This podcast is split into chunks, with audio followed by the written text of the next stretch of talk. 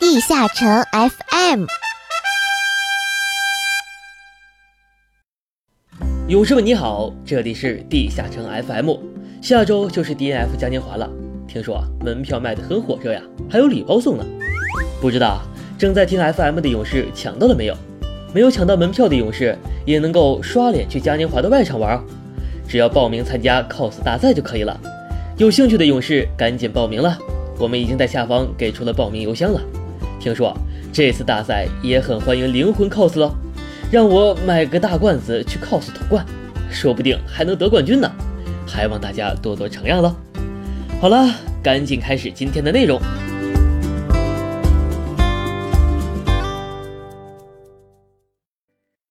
总觉得别人的伤害比你高一截，总觉得各种视频充斥着不可思议，但是又没有人会告诉你为什么。那么就由我们来给你揭秘。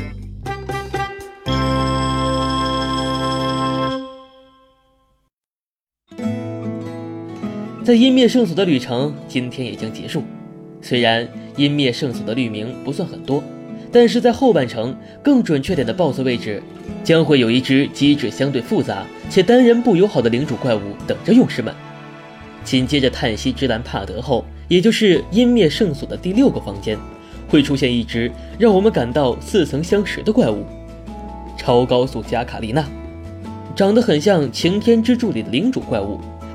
试验之艾格尼斯，它除了在卢克团队模式第一阶段通过塔罗牌机制随机出现外，还会出现在暗之祭坛入口的第三个房间，作为绿名怪物出现。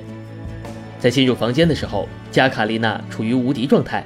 当加卡丽娜朝玩家挥剑时，使用短控制技能或者多 hit 或者瞬间高伤害，才会进入破防状态。破防状态持续时间视玩家的攻击效果而定。僵直越高，可输出时间越长。破防时，加卡丽娜会对前方玩家使用抓取，会受到一定伤害。破防结束时，加卡丽娜对玩家释放诅咒之剑，诅咒之剑持续十五秒。释放诅咒之剑后，玩家头上会有一个毒条，读条完毕会在玩家正 X 轴以及正 Y 轴释放火焰爆炸，玩家中心不会有爆炸。此时队伍里所有人应该站在一起。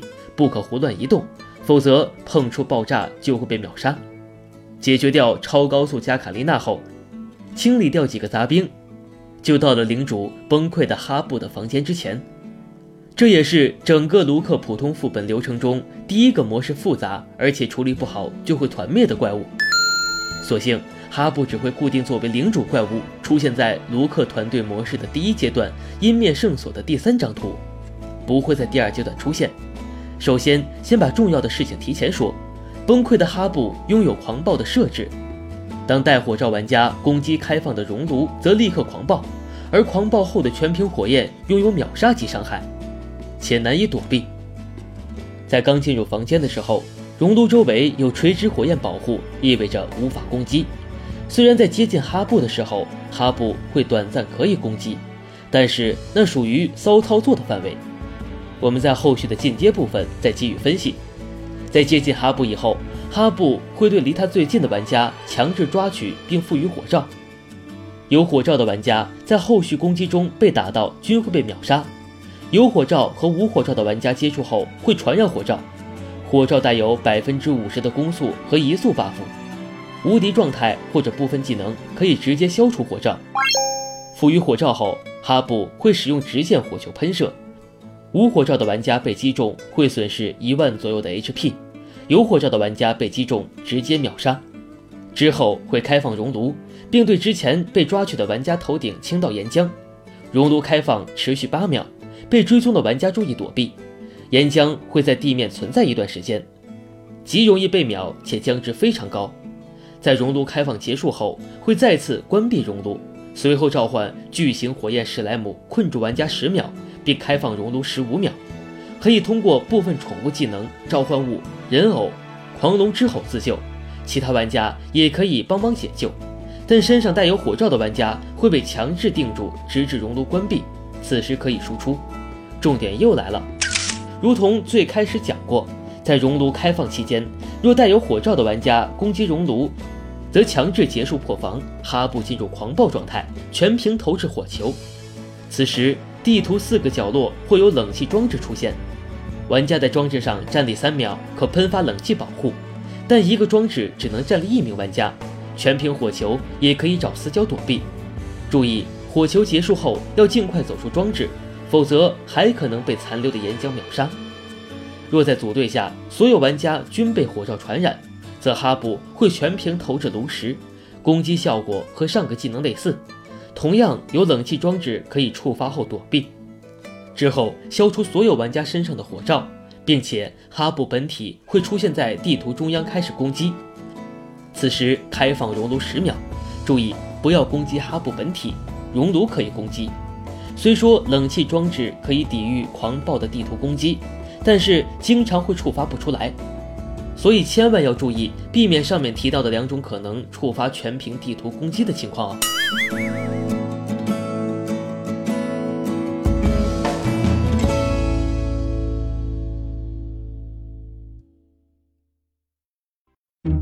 最新资讯，权威分析，迅捷发布，未来尽在西海岸快讯。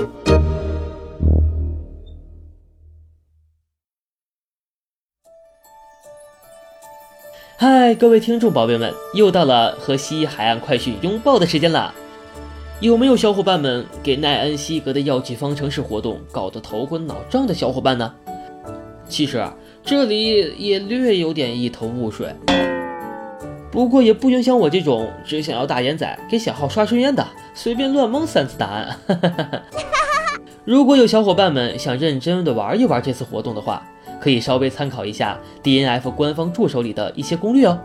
这里大概扫了一圈，给一个算是比较简单的攻略，以拿到最多的凭证。首先，各种材料的掉率是不一样的，而且后续填答案的时候还要用到材料，所以我们用最节省的方法。选择个数最多且大于六个的材料，然后分别和别的合成一次，随后会得到一部分的合成表。这个时候应该首先确定的是两个只需要一个材料合成的宝珠，也就是绿色和紫色。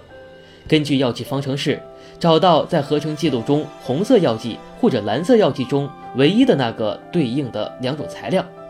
如果蓝色药剂只有一次出现。那么对应的材料中，能参与红色药剂合成的，就是蓝色宝珠材料之一；不能参与红色药剂合成的，就是紫色宝珠的材料。如果是红色药剂只有一次出现，那么对应的材料中能参与蓝色药剂合成的，就是红色宝珠材料之一；不能参与蓝色药剂合成的，就是绿色宝珠的材料。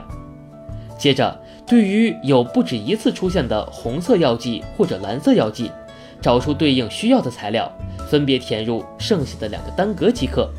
最后会留下一个连在一起的双格，将剩余两种材料填入，也就是最多只要两次就可以得到答案。不过虽然给出了一个攻略，但是大家还是觉得头晕晕的，还是每天随便试三次拿个低保好了。才换了一个大眼仔，刷了一把深渊，就出了一个契机之息，也祝各位小伙伴们好运啊！另外，这次国服更新中包含了 DNF 嘉年华和 F1 天王赛的相关活动。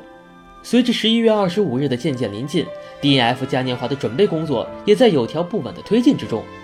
这次举办的地点应该很多小伙伴都知道了，位于上海黄浦江畔的世博中心。这次 DNF 嘉年华不仅仅只有全球 Fighting One 赛事，还有更多的内容一并发布。